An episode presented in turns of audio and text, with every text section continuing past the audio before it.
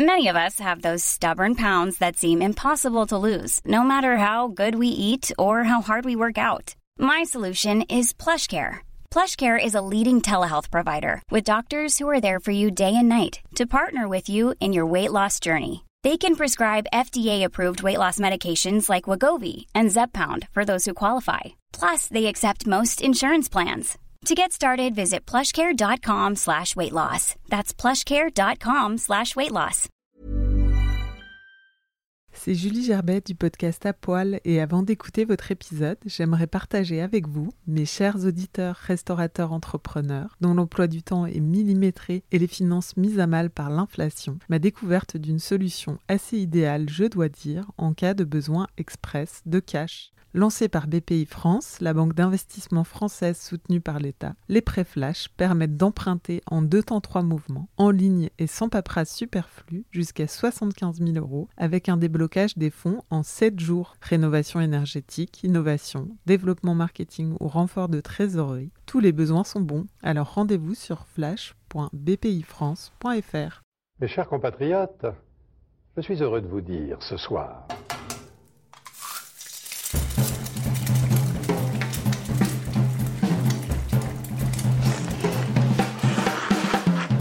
Bonjour et bienvenue dans À Poil, le podcast qui m'a annulé les chefs. Je suis Julie Gerbet, la créatrice et hôte de ce podcast, et je suis ravie de vous dévoiler une quatrième saison que j'ai voulu plus riche et engagée que jamais.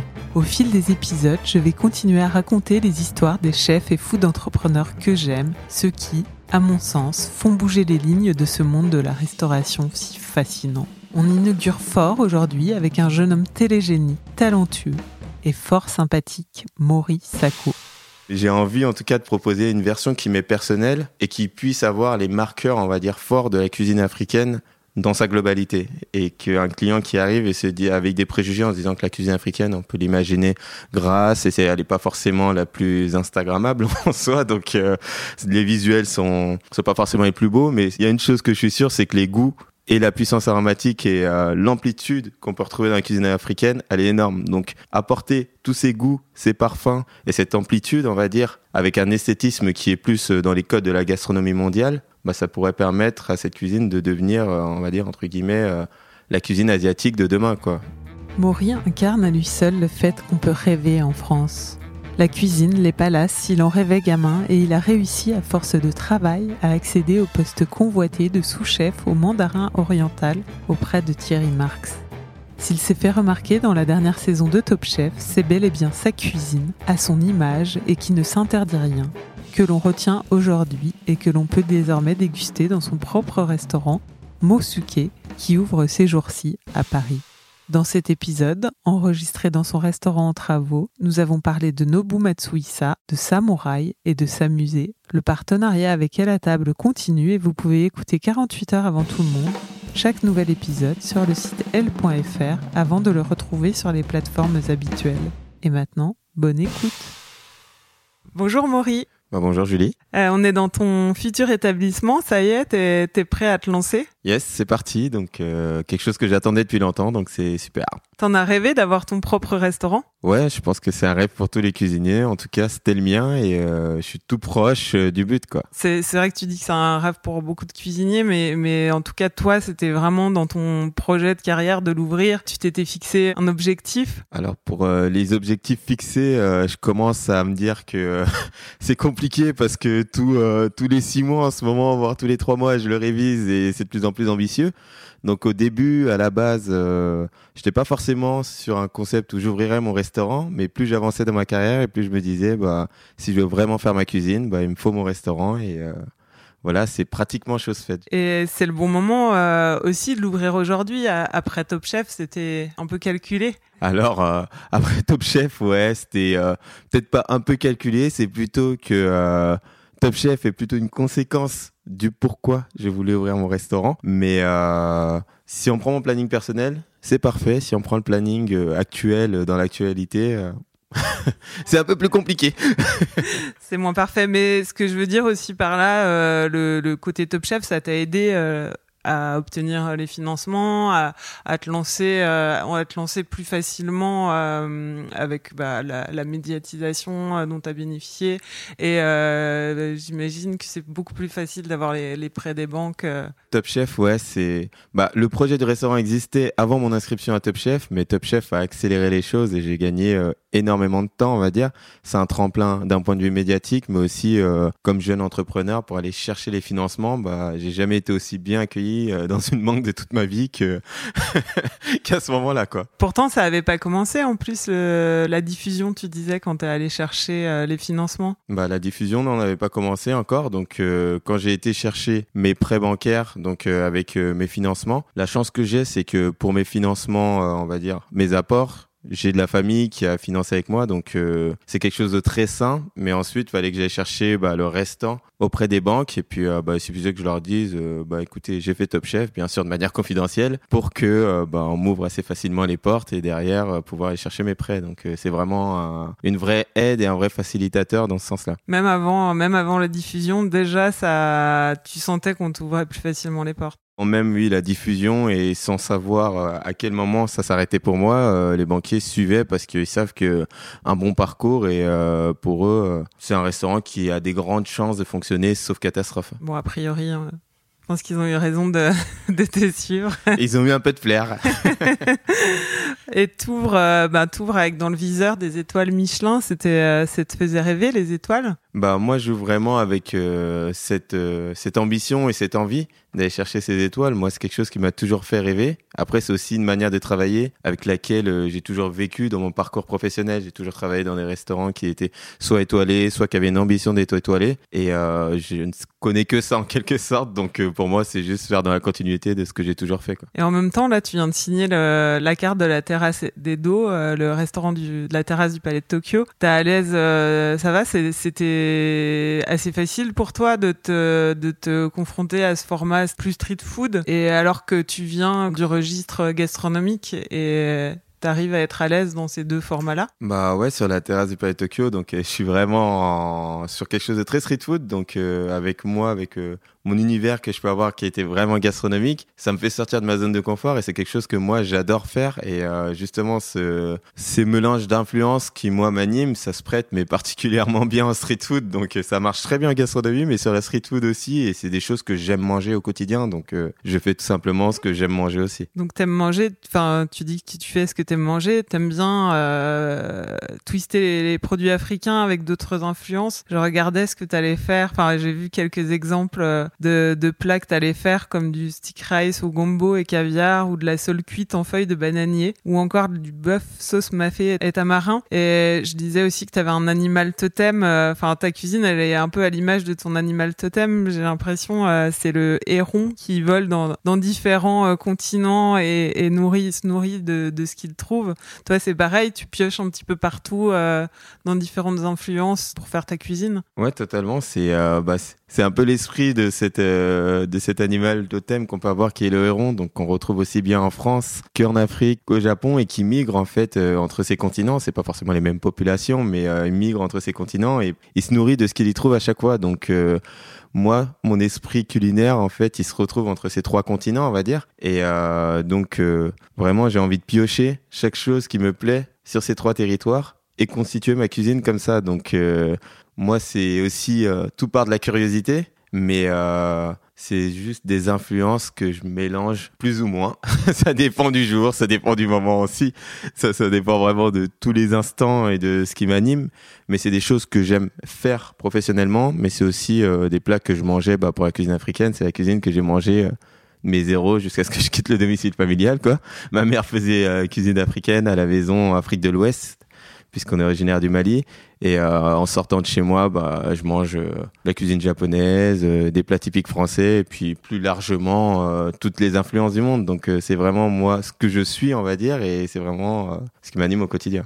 Et à partir de quel moment tu as commencé à faire des, expériences comme ça de, de, de, cuisine pour trouver ton propre style culinaire, te dire, ah bah tiens, je vais faire un plat inspiré de mon enfance avec des, des touches d'ailleurs. C'est assez récent. Bah, j'ai commencé à, à travailler comme ça, à faire des choses qui me ressemblaient un peu plus. Oui, c'est assez récent quand même. J'ai 27 ans, ça fait pas, ça fait quand même jeune, on va dire. Il y en a beaucoup qui sont encore loin d'avoir trouvé leur identité à ce moment-là, mais euh, on part déjà d'un principe où il faut former des bases solides avant de pouvoir créer des choses nouvelles. Donc, euh, il m'a fallu constituer ces bases et on va dire à partir du moment où j'ai vraiment commencé à voir ces bases qui étaient solides et qui me permettaient d'avoir assez de cordes à mon arc, on va dire, pour être créatif et pouvoir euh, faire des choses nouvelles, je vais commencer à créer avec des choses que j'appréciais. Je me suis dit, bah tiens, bah, elle m'a fait que ma mère faisait. Qu'est-ce que je peux faire avec moi, avec tout cet attirail technique que j'ai maintenant? Donc, euh, si je le situerais, je dirais que ça fait aller quatre ans que je commence vraiment à m'amuser, à faire des choses euh, que j'aime ou des choses qui m'inspirent avec un œil différent. Est-ce que ça, ça s'est développé plus dans, avec Top Chef ou c'était aussi une, une, espèce de plateforme d'expression euh, Bon, même si tu réponds à des, à des épreuves, enfin, bien sûr que tu dois rentrer dans le cadre, mais euh, est-ce que euh, c'est aussi un, une façon d'explorer un peu ton,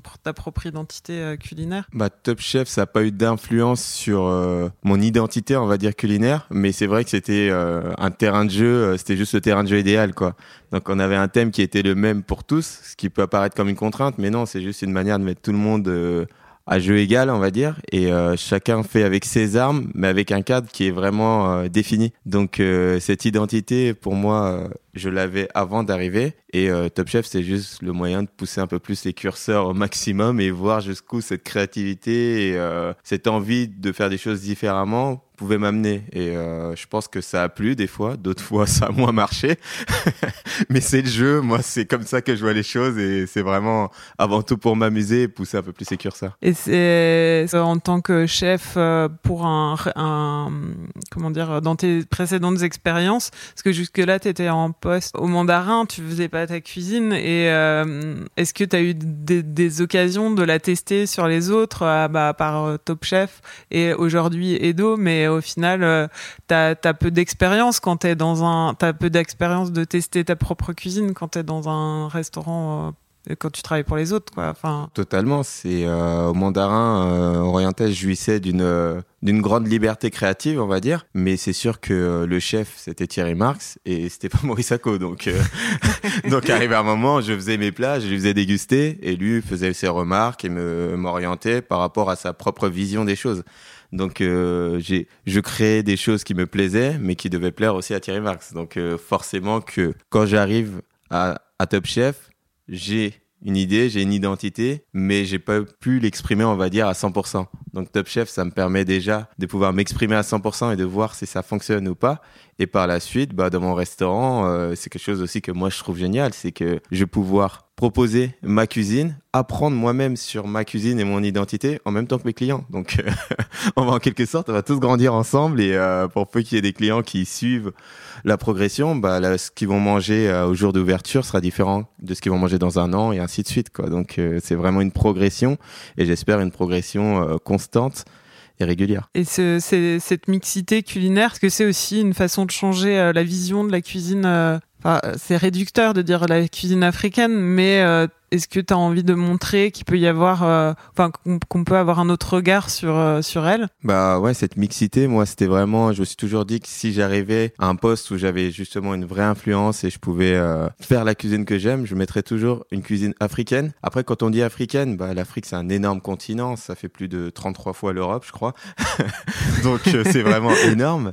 Donc, mais je trouvais ça dommage. J'aurais pu me concentrer sur l'Afrique de l'Ouest puisque c'est de là où je suis originaire et qu'on a une grosse, une grosse différence entre l'Afrique de l'Ouest, centrale, la Corne ou autre. Mais je me suis dit, entre guillemets, il y a très peu d'ambassadeurs de, de cette cuisine africaine. Donc j'avais vraiment envie de pouvoir faire un peu la cuisine de tous les euh, de tous les pays et qu'un client qui vienne chez Mosuke puisse se dire ah j'ai goûté quelque chose qui venait du Cameroun. Ah ça ça ça vient du Niger et ainsi de suite.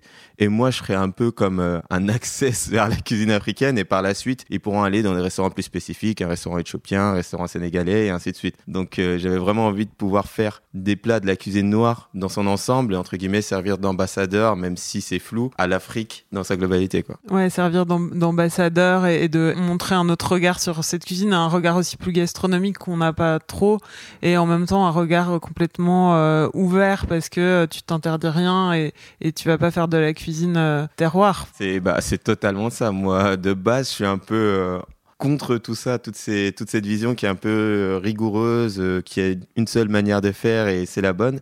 Donc euh, c'est sur quoi j'insiste aussi, c'est que la cuisine qu'on va y trouver, certes, il y aura des influences qui seront africaines, japonaises ou françaises d'ailleurs, mais euh, je pourrais jamais poser un plat et dire oui, voilà, ce m'a fait, c'est comme ça qu'il doit être, c'est le m'a fait parce que Déjà, non. non, il y a toujours quelqu'un qui le fera mieux que moi et ma mère sera toujours meilleure que moi, je suppose. je sais même pas, je suppose, je suis sûr que j'arriverai jamais à son niveau sur là-dessus. Mais, euh, mais j'ai envie, en tout cas, de proposer une version qui m'est personnelle, et qui puisse avoir les marqueurs, on va dire, forts de la cuisine africaine dans sa globalité. Et qu'un client qui arrive et se dit avec des préjugés en se disant que la cuisine africaine, on peut l'imaginer grasse et elle n'est pas forcément la plus Instagrammable en soi. Donc euh, les visuels sont, sont pas forcément les plus beaux, mais il y a une chose que je suis sûr, c'est que les goûts et la puissance aromatique et euh, l'amplitude qu'on peut retrouver dans la cuisine africaine, elle est énorme. Donc apporter tous ces goûts, ces parfums et cette amplitude, on va dire, avec un esthétisme qui est plus euh, dans les codes de la gastronomie mondiale, bah, ça pourrait permettre à cette cuisine de devenir, euh, on va dire, entre guillemets, euh, la cuisine asiatique de demain, quoi il y a eu un gros boom de la cuisine asiatique sur les années 2000. Maintenant, il y a eu une petite phase scandinave et euh, moi, j'ai envie de croire que la prochaine à arriver, c'est la cuisine africaine. Et euh, ça me faisait penser, euh, quand je lisais justement que tu allais faire de la cuisine africaine avec des influences nippones et, françaises, ça me faisait penser à la cuisine Nikkei, un peu qui mixe Sud-Amérique, influence sud-américaine et japonaise. Enfin, c'est rigolo, je me dis, effectivement, il y a peut-être un nouveau courant qui est en train de naître J'espère. J'espère en tout cas. Non, mais c'est marrant que tu m'en parles parce que moi, Royal Monceau, j'ai pu croiser bah, le père de la cuisine Nikkei, donc euh, Nobu.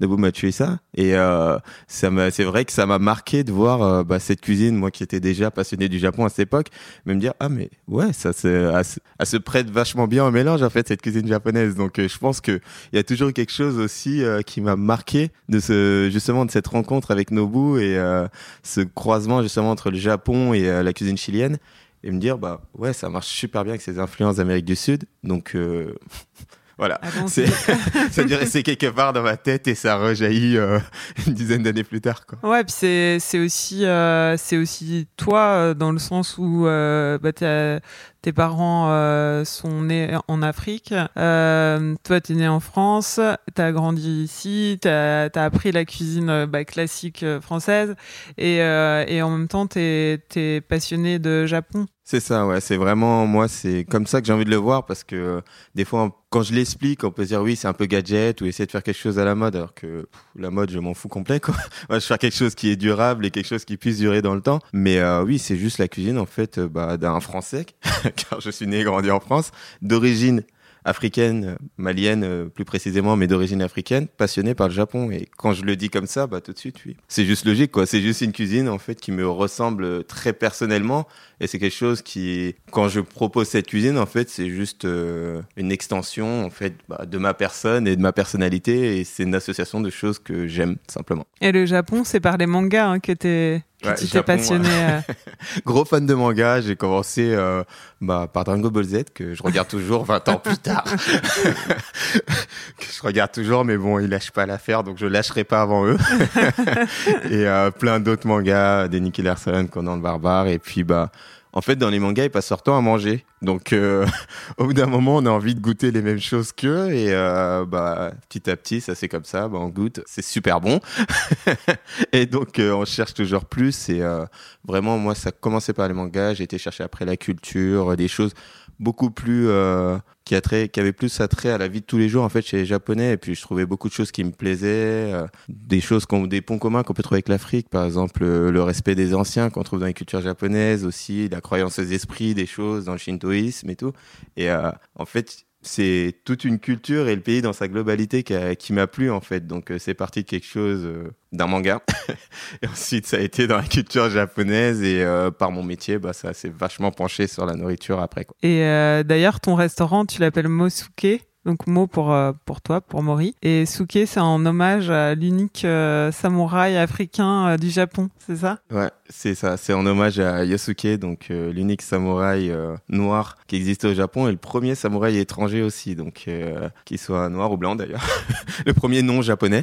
Mais c'était vraiment une très belle histoire. Moi, j'avais déjà pensé à cette identité pour ma cuisine, mais je suis tombé un peu par hasard sur internet sur cette histoire. Je me suis dit bah ouais, c'est génial, ça colle parfaitement à ce que je vais faire. Donc, euh, et puis je, je, me suis documenté un peu, j'ai lu le livre et puis bah, son histoire, euh, elle est triste, mais en même temps elle est géniale, quoi. Donc c'est vraiment cet Africain qui s'est totalement acclimaté euh, au Japon et qui, qui a fini par monter toutes les castes sociales jusqu'à arriver au rang de samouraï qui était un des plus hauts à l'époque. Donc c'est l'histoire du Japon qui se formatait à l'Afrique ou inversement. Bon, on va on va embrayer sur euh, sur le sujet euh, le sujet du moment. Non, le sujet Top Chef. Euh, tu as été un des un des candidats emblématiques de la de la dernière saison. Comment t'es Je crois que tu t'es inscrit. c'est toi qui as voulu participer. Tu t'es inscrit à, à l'émission. Hein Ouais, Top Chef, euh, ça devient de plus en plus rare, mais moi je me suis inscrit. c'est vrai que souvent j'entends dire ah on m'a chassé euh, ou alors ils, ils vont euh, ils vont dans les grandes brigades demander s'il n'y a pas des candidats potentiels. Et toi tu t'es inscrit Ouais, moi je me suis inscrit. D'ailleurs je me suis inscrit dans un mauvais timing, c'est entre deux saisons, donc moi pour moi c'était le dossier était parti quoi. L'année dernière ou? Ouais, je crois, ouais, entre les deux en fait. Et ils m'ont recontacté, donc je me attendais plus du tout, voire pas du tout. Et euh, donc euh, j'ai passé les castings et euh, ça s'est très bien passé. Mais vraiment quand je me suis inscrit, bah, en fait j'étais en train de travailler sur le projet du restaurant. Et je me suis dit bah Top Chef, on va pas se voiler la face, c'est vraiment un tremplin dans tous les sens du terme, bah, tant pour les recherches, les démarches administratives, pour les banques, pour trouver un prêt, que euh, d'un point de vue médiatique et autres, on gagne énormément de temps. Et euh, donc, euh, je me suis inscrit, je me suis dit, bah, avec le restaurant, ça peut être génial. J'ai été pris par chance, donc c'est cool. Et une fois que j'étais inscrit, je me suis dit, bon, c'est quand même dommage de le faire juste parce que c'est un tremplin, donc fais-le à fond et essaye de t'amuser. Donc, c'est dans cet esprit où j'y étais. Et c'est pas, t'en avais parlé un peu avec Thierry Marx parce que tu bossais donc avec lui, il t'avait donné des conseils ou t'as pu en discuter avant? Bah, j'en ai discuté avec lui, bien sûr, avant, avant de me lancer. Et euh, lui euh, m'a dit euh, honnêtement en cuisine, fais ce que tu fais. je vais pas, je vais pas t'apprendre à cuisiner maintenant en un mois ou quoi. Jusqu'ici, ce que tu fais c'est très bien, donc garde ton identité et amuse-toi. Et par contre, il m'a dit ouais c'est de la télé, donc sois prudent comporte pas comme un con. Bon, ça, ça va. il me, après, il m'a dit, je m'inquiète pas trop pour toi là-dessus. reste toi-même, quoi, tout simplement. Honnêtement, c'était des conseils, franchement, très simples mais ça fait toujours du bien de les entendre quoi. C'était vraiment du basique euh, classique. Il voulait pas trop m'influencer avant de rentrer parce que lui connaît que trop bien l'émission. Donc euh, il est resté basique et m'a dit amuse-toi reste toi-même. Bon sois pas négatif mais c'est clairement pas dans ma personnalité on va dire. Et bonne chance quoi. Et euh, ça t'a qu'est-ce que t'en retiens de cette émission? Bah cette émission déjà je retiens moi une belle expérience humaine parce que entre candidats on a une super entente pour la plupart, mais mais bon, voilà. Ouais, tu t'es trouvé, tu t'es trouvé un petit crew euh, de, de copains cuisiniers. Enfin, cette année, c'est vrai que j'ai interviewé aussi Adrien avant je connais euh, Gianmarco. Enfin, j'ai l'impression que vous avez été euh, très, euh, enfin, fusionnel un peu. Euh. Ouais, vraiment, c'était une bande de potes, quoi. Donc, c'était, c'était juste super humainement parlant. Et puis, bah, pour la plupart, on est encore tous en contact, on se voit régulièrement, encore plus avec ceux de mon équipe Violette à l'époque, donc que ce soit Gianmarco, Adrien ou Justine. Et c'est vraiment devenu des amis. Donc, ça, c'est génial. Et puis après, professionnellement parlant, par contre, ça m'a apporté beaucoup sur la vision et sur la construction d'un plat en fait. Donc euh, quand on construit un plat, on pose, on cherche à ce que ça soit joli en ayant tous les éléments qui soient bons, bien sûr. Hein.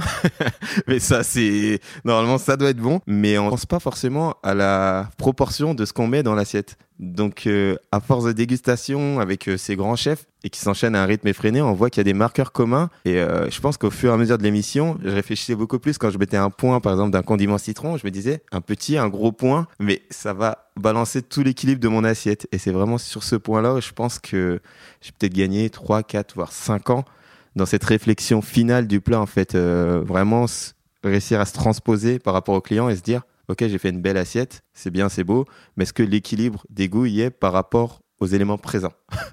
Je sais pas si c'est clair, mais si si ouais ouais ouais que ce soit euh, ouais hyper euh, équilibré et, d'être confronté comme ça à ces grands chefs parce que c'est vrai qu'il bon, y a les chefs du jury mais il y a aussi tous les chefs qui jugent à chaque épreuve et ça c'est hyper précieux. Bah c'est vraiment précieux parce qu'on le voit pas à la télé. À la télé, on voit la dégustation dure euh, peut-être une minute mais en réalité, il passe euh, pratiquement 20 minutes sur chaque assiette. Donc en 20 minutes, on en entend des choses sur notre assiette et euh, des axes euh, de progression qui nous donnent et beaucoup de choses aussi de retour et pas que sur nos assiettes, sur les assiettes des autres aussi. Donc on les voit aussi ces dégustations. Donc on, se rend compte qu'il y a quelque chose de commun en fait chez tous ces grands chefs dans leur manière de lire une assiette. Et c'était vraiment beau et je me souviens de dégustations qui étaient vraiment des dégustations. Je me suis dit ouais c'est génial. Par exemple une dégustation d'Alexandre Mazia où euh, bah, c'était totalement fou la manière dont il lisait l'assiette quoi. Et c'était vraiment euh, je me suis dit bah, ok d'accord voilà lui il est tout là-bas nous on est encore tout en bas. on a plein de choses à passer mais sa manière de lire l'assiette même des choses qu'on n'avait pas annoncées bah lui il les décryptait et les, les lisait et puis il y avait un jugement qui était très euh, limite détaché parce qu'il ne jugeait pas en fait il observait et euh, il faisait ses remarques comme ça et c'était vraiment fou. Dans la lecture un peu plus que dans la ouais ou que dans le jugement. Il était plus dans le j'aime j'aime pas, c'était vraiment une analyse et décortiquait tout le plat et euh, il, ciblait vraiment très très juste quoi. Et euh, le fait d'avoir eu cette cette équipe là très très liée, très forte, est-ce que ça enlevait le ça vous a enlevé le côté concours? Est-ce que vous étiez plus moins dans ce de ce, dans cet état d'esprit de, de gagner? Parce que bon, faut pas l'oublier que c'est vrai que c'est un un concours. Et l'idée c'est d'aller le plus loin possible mais est-ce que euh, ça ça atténué la notion de concours ouais. Je dirais pas ça non parce que euh, on était très euh, il y a une bonne ambiance et tout mais on était tous conscients que c'est un concours et euh, il y en avait qui avaient plus soin de victoire que d'autres. Donc euh, c'est les plus compétitifs que moi je dirais qui ont été le plus loin en finale parce que euh, moi bah par exemple je croise beaucoup de gens qui me disent oui t'aurais le talent pour gagner et tout. Je leur dis oui c'est vrai, mais j'avais pas cette fin de victoire autant que ceux qui ont été loin en fait. Moi j'étais là pour m'amuser et c'est peut-être ce qui m'a fait défaut à des moments décisifs en fait. J'étais bon que bah, que dos au mur où je donnais vraiment le maximum parce que je voulais pas sortir, mais avant je m'amusais et je pense qu'il y avait toujours cette compétitivité et c'est ce qui fait justement que euh, les finalistes, euh, bah, que ce soit Adrien ou David, aient aussi loin parce que je pense que si on prend l'épisode 1, c'était déjà eux qui avaient le plus faim de gagner. Quoi. Donc euh, au-delà du talent qui est indéniable, il y avait vraiment cette faim de victoire et cette envie d'aller au plus au bout. Quoi. C'est marrant parce que moi j'ai l'impression que vous avez quand même dans les voilà vers la à partir du milieu il y a tu vois un niveau quand même assez euh, homogène euh, dans le sens euh, vous pourriez tous aller en finale. Enfin vous auriez tous le niveau d'aller en finale. Alors peut-être qu'effectivement ça se joue sur l'envie de gagner un, plus que plus forte que les autres. C'est vraiment ouais bah c'est c'est comme pour les compétitions sportives hein. il y a les disparités on va dire sont les écarts sont de moins en moins grands au fur et à mesure qu'on avance mais la différence c'est vraiment le mental. Donc parce qu'il y a la fatigue il y a beaucoup de choses qui se rajoutent aussi. Il y a, il y a une pression. Bah, si on prend la pression, certains c'est positif, d'autres c'est négatif, d'autres où justement, euh, moi ça me glisse dessus, mais c'est pas forcément bien tout le temps. Parce qu'il y a des moments où il faut se la mettre la pression. Mais euh, ouais, c'est vraiment, il y a beaucoup, il y a une belle partie de mental aussi. Tu regardais quand t'étais petit, Top Chef? Bah, quand t'étais petit, quand t'avais. Euh, ouais, je suis un peu de cette génération Top Chef. Je crois que la première ma première année où euh, j'ai commencé l'hôtellerie-restauration, bah, c'est la première année de diffusion de Top Chef. Donc, euh... donc je suis un peu de cette génération qui a grandi en fait avec euh, avec Top Chef. Donc j'ai pas suivi toutes les saisons parce que bah le mercredi soir souvent on travaille, mais j'en ai suivi beaucoup et les premières et puis certaines aussi. Mais ouais, j'ai un peu grandi avec ce programme euh, d'un côté aussi. Enfin, c'était un peu un rêve aussi d'y participer, hein, un rêve de, de, de jeune, euh, de jeune homme qui s'est formé à la restauration avec euh, cette image des top chefs. Bah bizarrement, non, pas spécialement, parce que moi, ce qui me faisait rêver, c'était plus les chefs un peu, un peu savants fous, enfermés dans leur cuisine et qui qui développent des choses folles, mais pas forcément le côté top chef. Mais j'aimais bien parce que on pouvait voir des belles prouesses techniques dans Top Chef et justement les conditions étaient favorables à la créativité. Donc c'est plus ce côté-là que moi j'ai toujours apprécié dans Top Chef, mais je me suis jamais dit euh, je veux participer à Top Chef. Ça s'est vraiment décidé bah, à mon inscription. Au moment où j'ai décidé de m'inscrire, c'est le moment où je me suis dit ouais je veux faire Top Chef. Mais avant j'avais jamais eu euh, cette envie parce que je suis vraiment pas concours. J'ai jamais fait de concours euh, de cuisine de ma vie. C'est pas quelque chose qui me plaît parce que je trouvais ça trop restrictif. Mais justement la nuance était dans Top Chef où on avait un thème, mais on nous laissait beaucoup de créativité derrière. Donc c'était peut-être le seul concours auquel j'aurais bien voulu participer. C'est la folie cette année, la, la médiatisation hein, qu'il y a eu autour de Top Chef. Je ne sais pas si elle est fait euh, confinement euh, en même temps, mais ça a été euh, complètement dingue, j'ai l'impression. Ouais, la médiatisation a été totalement, bah, c'était totalement ouf. franchement, nous, on s'attendait pas autant. Après, c'est sûr que le confinement a beaucoup joué parce qu'il y a énormément de personnes qui se sont retrouvées enfermées et qui regardaient pas Top Chef et qui s'y sont mis et qui s'y sont pris au jeu. Donc c'est génial, nous, tous ces gens-là. Et puis la saison, on nous dit aussi que de manière intrinsèque, sans, sans le confinement, elle était aussi qualitative. Donc ça fait plaisir parce que nous, on s'est amusé pendant cette saison et ça s'est ressenti à l'écran. Donc euh, c'est totalement fou cette médiatisation. Et puis euh, jusqu'ici, euh, bah, ça apporte des bonnes choses. Donc on peut que être content. Tu le vis bien? Bah moi je le vis assez bien, oui. ça va, moi je, suis, je le vis assez bien. Et les gens sont positifs. Donc tant qu'on m'interpelle pas pour me jeter des cailloux, ça me va. on te reconnaît dans la rue? Ouais, bon, avec mon physique, moi c'est un peu plus compliqué de me cacher dans la rue. Donc ouais, on me reconnaît un peu dans la rue, mais euh, c'est vraiment, j'ai toujours des mots euh, super gentils, les gens sont, sont pleins de compliments et tout, donc euh, ça peut que faire plaisir. C'est dur justement d'être jugé bah, à la télé, d'être jugé dans le... Enfin déjà c'est un métier où on est vachement jugé tout le temps, mais là en plus, tu vois, avec, avec bah, le côté médiatisation, il y a des gens qui te jugent sans te connaître et qui, qui, te, qui jugent tes assiettes sans les avoir mangées, c'est dur. Bah c'est sûr que c'est un jeu. Après, euh, le problème, c'est que euh, on le fait, on prend un risque, mais faut le prendre en connaissance de cause. Forcément que quand on s'expose comme ça, ça peut être très positif, mais ça peut aussi être à double tranchant. Mais euh, bon, je vais pas me plaindre parce que si j'avais pas envie de ça, je n'avais qu'à pas m'inscrire, quoi. Tout simplement. Donc, donc oui, on est jugé, mais c'est le jeu aussi, quoi. On peut pas juste prendre les bons côtés et puis se plaindre des mauvais. Et c'est dur, toi. Enfin, est-ce que tu, tu le vis bien, le jugement de la cuisine, euh, des gens qui mangent tes assiettes? Bon, t'as peut-être pas encore eu beaucoup ça parce que tu vas ouvrir ton restaurant et qu'il n'est pas encore ouvert. Mais euh, peut-être chez Edo, euh, tu commences à le voir. Les retours, tout ça, tu le vis bien tu... Bah, les retours, moi, je les vis bien. Après, forcément, c'est comme, je pense, tout le monde. Le retour constructif, bien sûr, je le prends avec plaisir.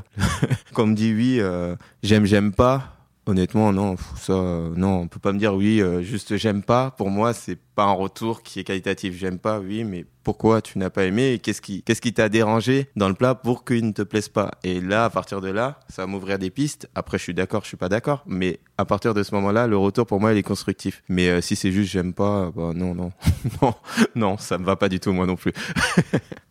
bon, j'ai une tradition dans ce podcast, c'est que je fais un, un, comment dire, une interview dans l'interview que j'appelle l'aller-retour. Donc ton âge? 27. Euh, ton plat signature? Plat signature, bah, je pense qu'on faudra qu'on en reparle dans 2-3 ans parce que pour l'instant je suis un bébé chef, donc euh, j'ai pas de plat signature. ton plat préféré à manger? Plat préféré à manger Faut choisir une personne préférée pour me faire à manger peux choisir une si Bah du coup c'est maman. Tout ce qu'elle me fait, c'est bon. le chef que tu admires le plus? Le chef... Euh, peux en mettre plusieurs? Oui, tu peux en mettre plusieurs. le, le ou les admire, chefs euh, bah, j'ai euh, bah, j'ai le chef Thierry Marx déjà qui, a, qui prend une grosse place dans ma carrière, on va dire. Donc euh, moi, je l'admire tant par sa cuisine, mais aussi par ses engagements sociétaux, dans, en dehors de la cuisine, vraiment tout ce qu'il fait. Donc lui, c'est vraiment une personne qui, lui qui tant est admiré tant par sa cuisine que par la personne qu'il incarne et qu'il est réellement au quotidien. Ensuite, euh, pour les cuisiniers, il y a bah, Alexandre Maziac, j'ai cité que bah, dont je trouve la cuisine totalement folle et qui a des marqueurs dans sa cuisine qui sont des choses qui me parlent moi totalement. Donc euh, et Pascal Barbeau pour ce qu'il a fait. Euh, petite révolution qu'il a lancée lui de Paris dans son restaurant dans la gastronomie mondiale. Et après, bon, bah, si j'allais à l'international, bah, j'irais voir René Redzepi, Albert Adria, euh, vraiment tous ces chefs qui poussent la créativité à un autre niveau et qui ont, qui ont chacun de leur côté euh, donné un nouvel élan à la cuisine et à la gastronomie mondiale, on va dire, de là où ils étaient. Ton ingrédient préféré? Ingrédient préféré, j'irais plus une saveur, c'est l'acidité. J'adore tout ce qui est acide, euh, que ce soit du citron, vinaigre ou autre, mais j'adore l'acidité. Ton ingrédient détesté? Détesté. Alors là, parce qu'il y a, pour moi, il y a rien de mauvais si c'est bien préparé, donc c'est compliqué d'avoir un ingrédient que, que je déteste. tout ce qui est mal préparé. Ton ustensile fétiche Ustensile fétiche. Un couteau, mais un couteau d'office. Pas un, pas un sentoku. Pas un, pas un couteau japonais. non, un couteau d'office parce qu'on fait plein de choses avec. Ton dernier meilleur repas Mon dernier meilleur repas David Toutain. C'était super bon. Avant le confinement, donc. Avant le confinement, ouais. Après confinement, ah si, on a fait le Prince Noir à Bordeaux. C'était l'ancien chef d'Adrien justement, donc euh, Vivien Durand, si je dis pas de bêtises. C'était son chef? Ouais, c'était Ah oui. son ancien chef. Donc, euh, donc euh, super repas. Franchement, il nous a fait des cuissons au barbecue sur plein de choses et tout. Moi, j'adore le barbecue, donc j'étais déjà un peu parti pris, mais euh, super repas. Le meilleur compliment qu'on t'ait fait? Meilleur compliment, j'ai eu droit à un, un plat intelligent de la part de Laurent Petit pendant une épreuve Top Chef. Et euh, pour moi, l'intelligence en cuisine, c'est peut-être une des plus belles qualités qu'on puisse avoir dans un plat. hein. Je suis pas en train de dire qu'on est tous sapiosexuels en cuisine, non, mais c'est juste que l'intelligence dans un plat, c'est vraiment quelque chose, moi, qui, euh, qui me plaît. C'est quelque chose que je recherche au quotidien. Ça t'a fait plaisir, donc. Ouais, ça m'a fait très plaisir. Et la pire critique, Pierre critique, brouillon c'était dans Top Chef aussi? aussi. Euh, en plus, c'est mon plat de repêchage sur la première épreuve et brouillon, ça me, moi qui essaie de réfléchir et de penser mes plats quand on me dit brouillon, ça me, ça me fait mal. Bon, l'aller- l'aller-retour est terminé. Quand tu étais petit, euh, je crois que tu n'avais pas le droit de rentrer dans la cuisine, hein, c'est ça? C'était le territoire euh, gardé de ta maman Ouais, quand j'étais petit, euh, la cuisine, c'était vraiment chasse gardée. Et puis, de toute façon, on faisait bien de me surveiller quand je rentrais parce que je rentrais juste pour prendre des trucs à manger avant que ça soit prêt. Donc, euh, ouais, c'était son territoire. Et euh, moi, je, je me souviens de ces moments avec beaucoup de tendresse au final.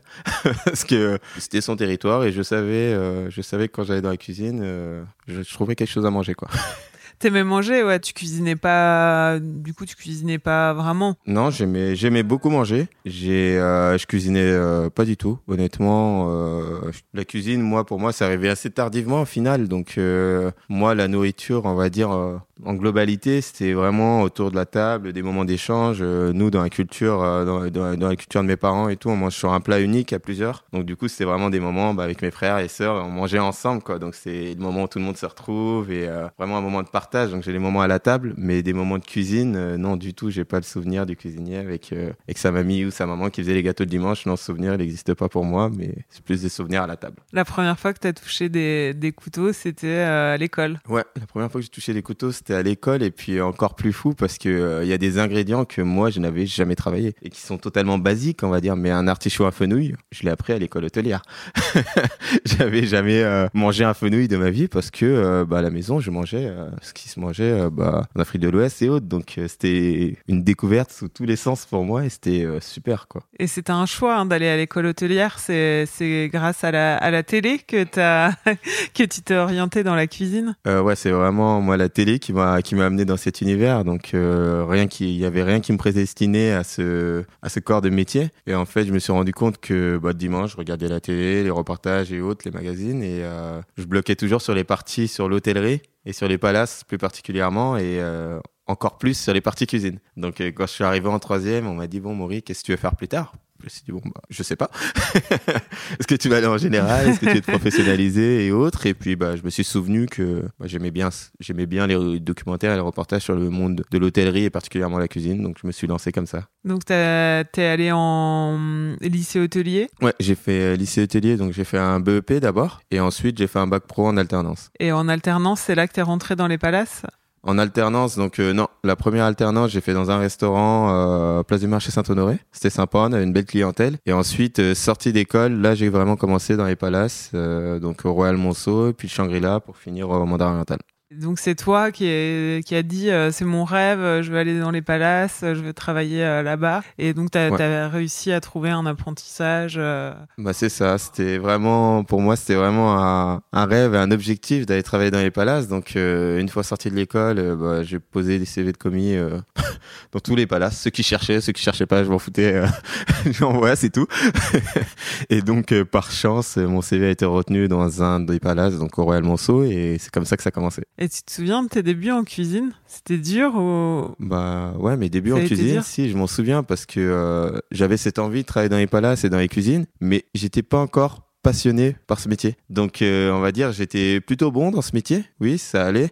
Je faisais mon travail, mes chefs étaient satisfaits, mais j'avais pas encore eu ce déclic qui fait qu'on passe de d'un cuisinier au terme euh, au sens où c'est un travail en fait passer du travail je viens je fais mes heures je fais mon boulot je fais bien je rentre à la maison à passer vraiment à un chef ou à, à une vraie passion Et euh, ces déclics, je l'avais pas au début. Donc du coup, c'est sûr que c'était dur par rapport à d'autres personnes qui eux étaient réellement passionnés, donc euh, beaucoup plus vigoureux, on va dire, au travail. Et euh, ouais, l'apprentissage pas là, ça, ça a été formateur, mais au début, c'est sûr que ça a été un peu la course. T'as pleuré? Ah non, je ne pleure pas.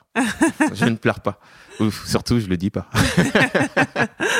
Ouais, Parce qu'il y a des chefs qui le disent. hein. Non, bah non, franchement, non, j'ai, j'ai pas pleuré, mais j'ai souvenir de service où, euh, ouais, j'avais, euh, si j'avais eu deux minutes pour aller pleurer, j'aurais été pleurer, mais j'avais pas ces deux minutes. je devais envoyer rapidement. Et la passion, tu parlais, tu parlais de passion, que tu étais au début euh, pas passionné. Elle est venue comment la passion? Bah, cette passion, en fait, elle est venue petit à petit, vraiment, euh, sur ces, sur ces premières années que j'ai fait au Real Monceau, en fait, euh, j'ai eu la chance de rencontrer un chef, euh, qui s'appelle Hans Zanner, qui lui euh, venait en fait de du Plaza. Donc il est arrivé avec toute une brigade de mecs qui bossaient que dans des 3 Mac, des 2 Mac et autres. Et moi je sortais de l'école donc et j'étais pas forcément passionné et ces mecs-là étaient vraiment très en place et vraiment très très bien formés. Donc euh, quand il est arrivé, il a fallu que je me mette au niveau de cette équipe. Donc ça a déjà nécessité de ma part un gros effort pour pouvoir rattraper des mecs qui bossaient dans du 2 3 Mac depuis euh, deux ans, euh, trois ans. Donc euh, j'ai dû cravacher pour rattraper mon retard et en fait euh, par la suite quand j'ai rattrapé mon retard, le chef m'a donné de plus en plus de confiance et euh, si je devais situer un déclic, c'est un moment où euh, il nous demandait en fait à chacun son tour de créer des plats pour les mettre à la carte euh, d'un menu qui durait la semaine. Et euh, donc euh, bah là j'ai dû bosser pour créer mon premier plat entre guillemets. Et donc à ce moment-là bah pour construire ce plat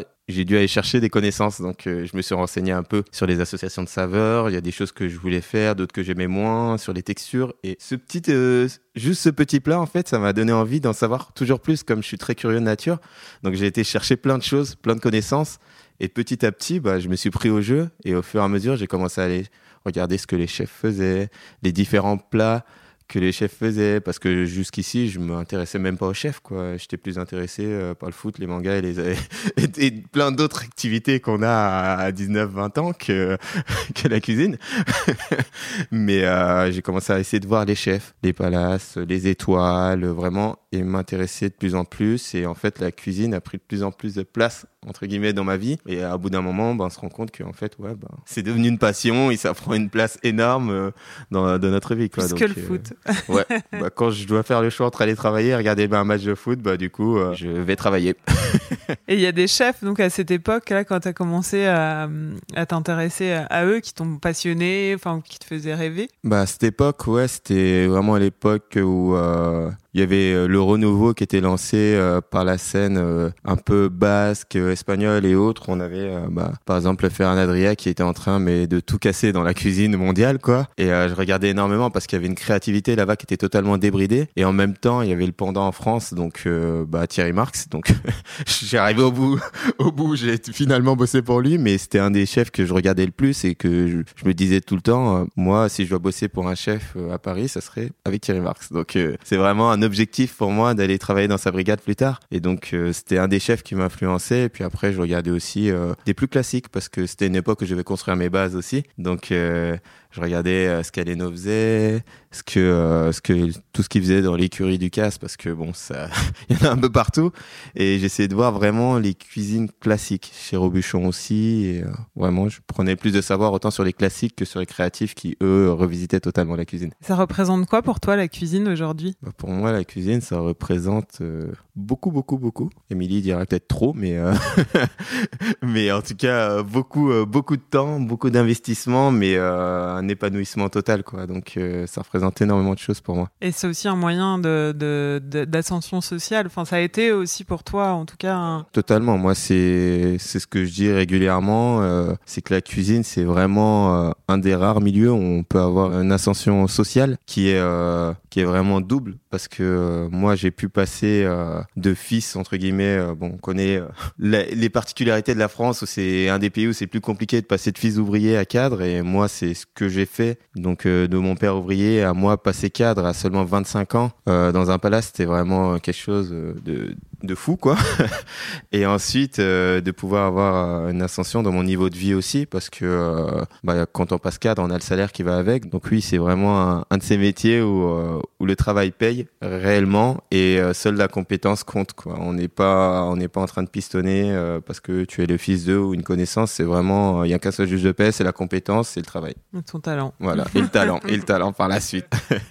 Mais beaucoup de travail, beaucoup d'investissement. Beaucoup, beaucoup d'investissement et de travail. C'est vrai qu'il y a beaucoup de jeunes qui, qui rêvent en regardant, euh, bah, euh, en regardant la télé. Mais bon, t'as la preuve qu'on y arrive. T'as pas compté tes heures, j'imagine, depuis que t'as commencé. Bah, Faut euh. pas compter ses heures et euh, c'est un métier où on voit énormément justement de profils où, bah, oui, on arrive à un point où nous, on va parler de notre créativité, construire des plats et autres, mais euh, c'est d'abord énormément de travail, il y a du sacrifice aussi euh, personnel parce que bah, on rate beaucoup de fêtes de famille, euh, beaucoup d'événements euh, dans sa vie. Mais si on se donne les moyens, c'est un métier qui nous le rend au centuple parce que quand quand on fait moi, quand je finis un plat et que qu'on me dit que ce plat est bon, tout simplement, je suis content. je suis content. C'est tout simple et ça nous apporte un plaisir. Euh, ce plaisir est multiplié par le nombre de clients par jour. Donc euh, donc cette joie, on va dire, nous apporte ça nous apporte énormément de joie au quotidien. Mais il faut être conscient que bah, c'est beaucoup de travail, des sacrifices et euh, il faut avoir le mental pour tenir physiquement euh, tout tout ce temps-là, quoi. Et qu'est-ce qui guide ta, ta cuisine et tes assiettes? Moi, ce qui guide ma cuisine et mes assiettes, c'est ma curiosité.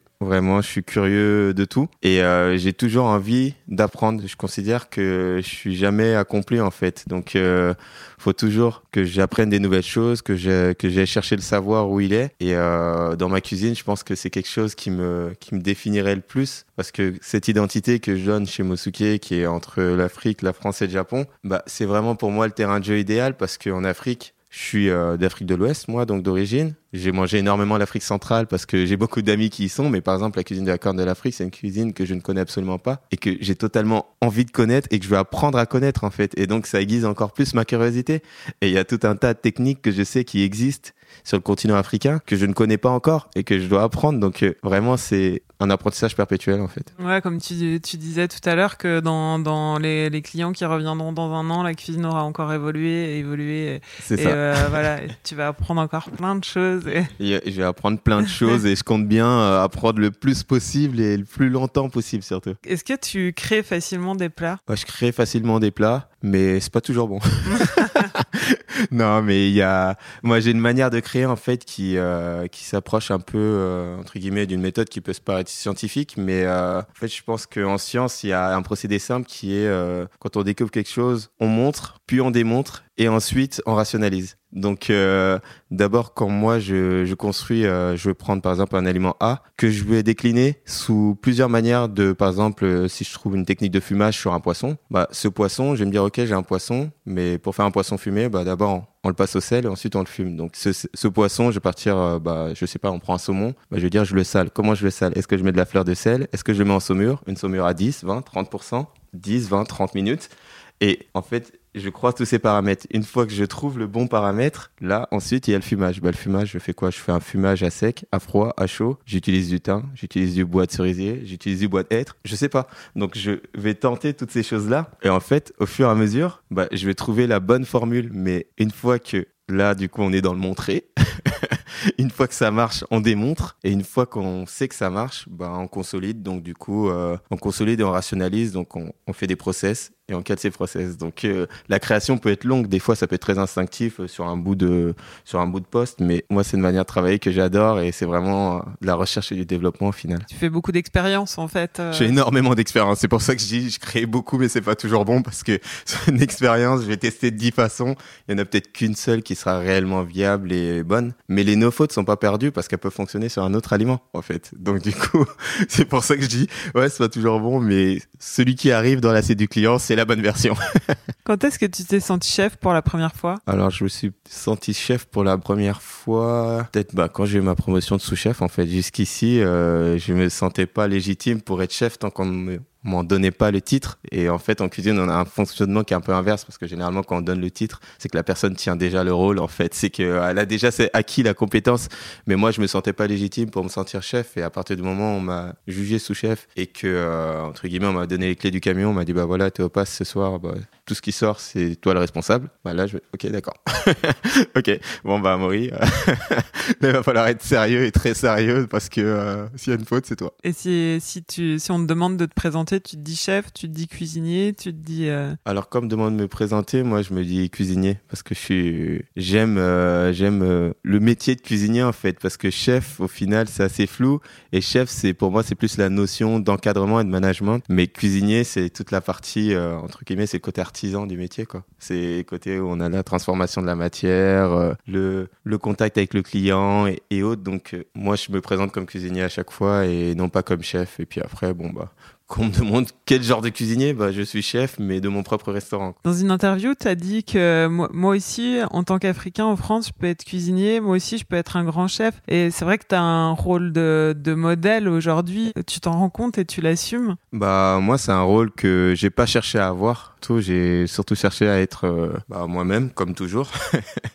et, euh, et il s'avère que ça a inspiré, euh, ça a inspiré des personnes qui sont reconnues et qui m'ont, qui ont vu en moi en fait euh, c'est généralement ce genre de choses. Euh, c'est pas nous-mêmes de dire oui, euh, je suis inspirant et je veux être inspirant parce que généralement ça marche pas comme ça. Mais mais ouais, c'est arrivé comme ça. moi, c'est quelque chose que bah c'est pas que je l'assume, mais je le prends avec honneur et surtout je sais pas si je suis à la hauteur de cette tâche parce que je suis juste moi quoi et pour moi rien n'a changé quoi. Mais si en faisant Top Chef j'ai pu inspirer ne serait-ce que un seul bah, jeune noir qui s'est dit moi aussi je peux être chef comme Maury et je vais être chef comme Maury, bah, c'est que du bonheur et euh, c'est mission accomplie sans avoir cherché à l'accomplir, mais euh, c'est pour moi c'est que du bonheur. Et puis euh, j'ai un jeune noir, mais ça peut être n'importe quelle personne qui était assise devant sa télé qui s'est dit ah Maury me donne vraiment envie de me lancer dans la cuisine. Bah ouais carrément c'est avec plaisir que je prends ce rôle et je sais pas si je suis à la hauteur, mais ça fait plaisir.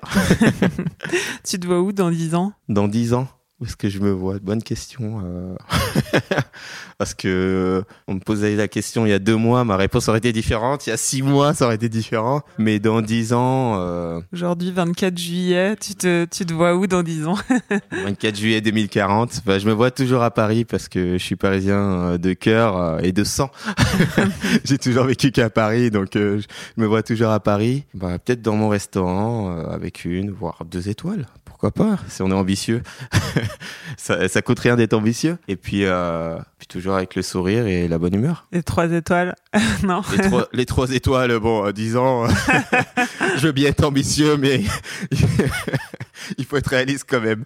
Euh, non, on n'y est pas encore. Il y a peu de chefs qui avouent vraiment euh, chercher les étoiles et je trouve ça à la fois touchant en fait. Enfin, j'avais interviewé un chef japonais qui venait d'avoir une étoile Michelin il y a quelques années et je lui disais bah vous êtes content, les chefs sont généralement contents d'avoir une étoile Michelin et là il me dit bah non, moi j'en veux trois. J'avais trouvé ça génial, tu vois, de de bah, de le revendiquer en plus de dire bah non, moi je veux trois étoiles. Là, je suis qu'au début euh, du parcours. Donc... non, moi, une, ça me va. une, je serais content. Hein, je fais la roue, il n'y a pas de souci. Et j'en ferai deux pour la deuxième. bon, bah, on arrive à la fin. Euh, autre tradition, c'est que je demande une recette, mais facile à faire à la maison. Qu'est-ce qu'on fait quand, si on veut cuisiner comme toi, Maury, à la maison? À la maison, alors si on veut cuisiner comme moi, euh, facile, bah, moi, je ferais un petit, un petit riz sauté, un riz frit. Moi, j'adore me faire des fried rice. C'est des plats qui sont rapides à faire. Donc, euh, on cuit son riz euh, comme on a l'habitude. Hein. Si on l'aime bien cuit, on cuit bien. Si on aime juste cuit, on cuit juste. Et ensuite, on fait revenir avec euh, du verre de poireau, de l'oignon. On fait vraiment revenir. Moi, j'aime bien quand ça, quand c'est limite brûlé, que ça commence à accrocher à la poêle. Là, boum, on balance, on déglace avec du soja un trait de citron vert, on fait sauter son riz avec, et à la fin, on ajoute juste un peu de coriandre haché, puis on est bon. Parfait, merci Maury. Bah, merci Julie. Vous venez d'écouter Maurice Sacco, premier épisode de la saison 4 d'Apoil. Pour goûter à sa cuisine, rendez-vous chez Mosuke, le restaurant qu'il vient tout juste d'inaugurer rue Raymond Losserand dans le 14e arrondissement de Paris. Et pour quelques semaines encore, à Edo, la terrasse du Palais de Tokyo. Vous pouvez écouter les précédents épisodes sur votre appli podcast préféré ou sur le site apoil-lepodcast.com et n'oubliez pas de vous abonner au compte Apoil Podcast sur Instagram pour ne manquer aucune nouveauté. Cet épisode a été monté par Julie TP, musique par Santiago Walsh. À dans deux semaines pour un nouvel épisode d'Apoil.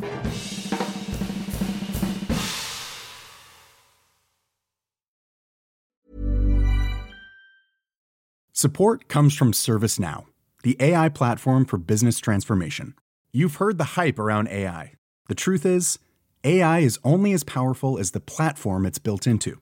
ServiceNow is the platform that puts AI to work for people across your business, removing friction and frustration for your employees, supercharging productivity for your developers, providing intelligent tools for your service agents to make customers happier. All built into a single platform you can use right now. That's why the world works with ServiceNow. Visit servicenow.com slash AI for people to learn more.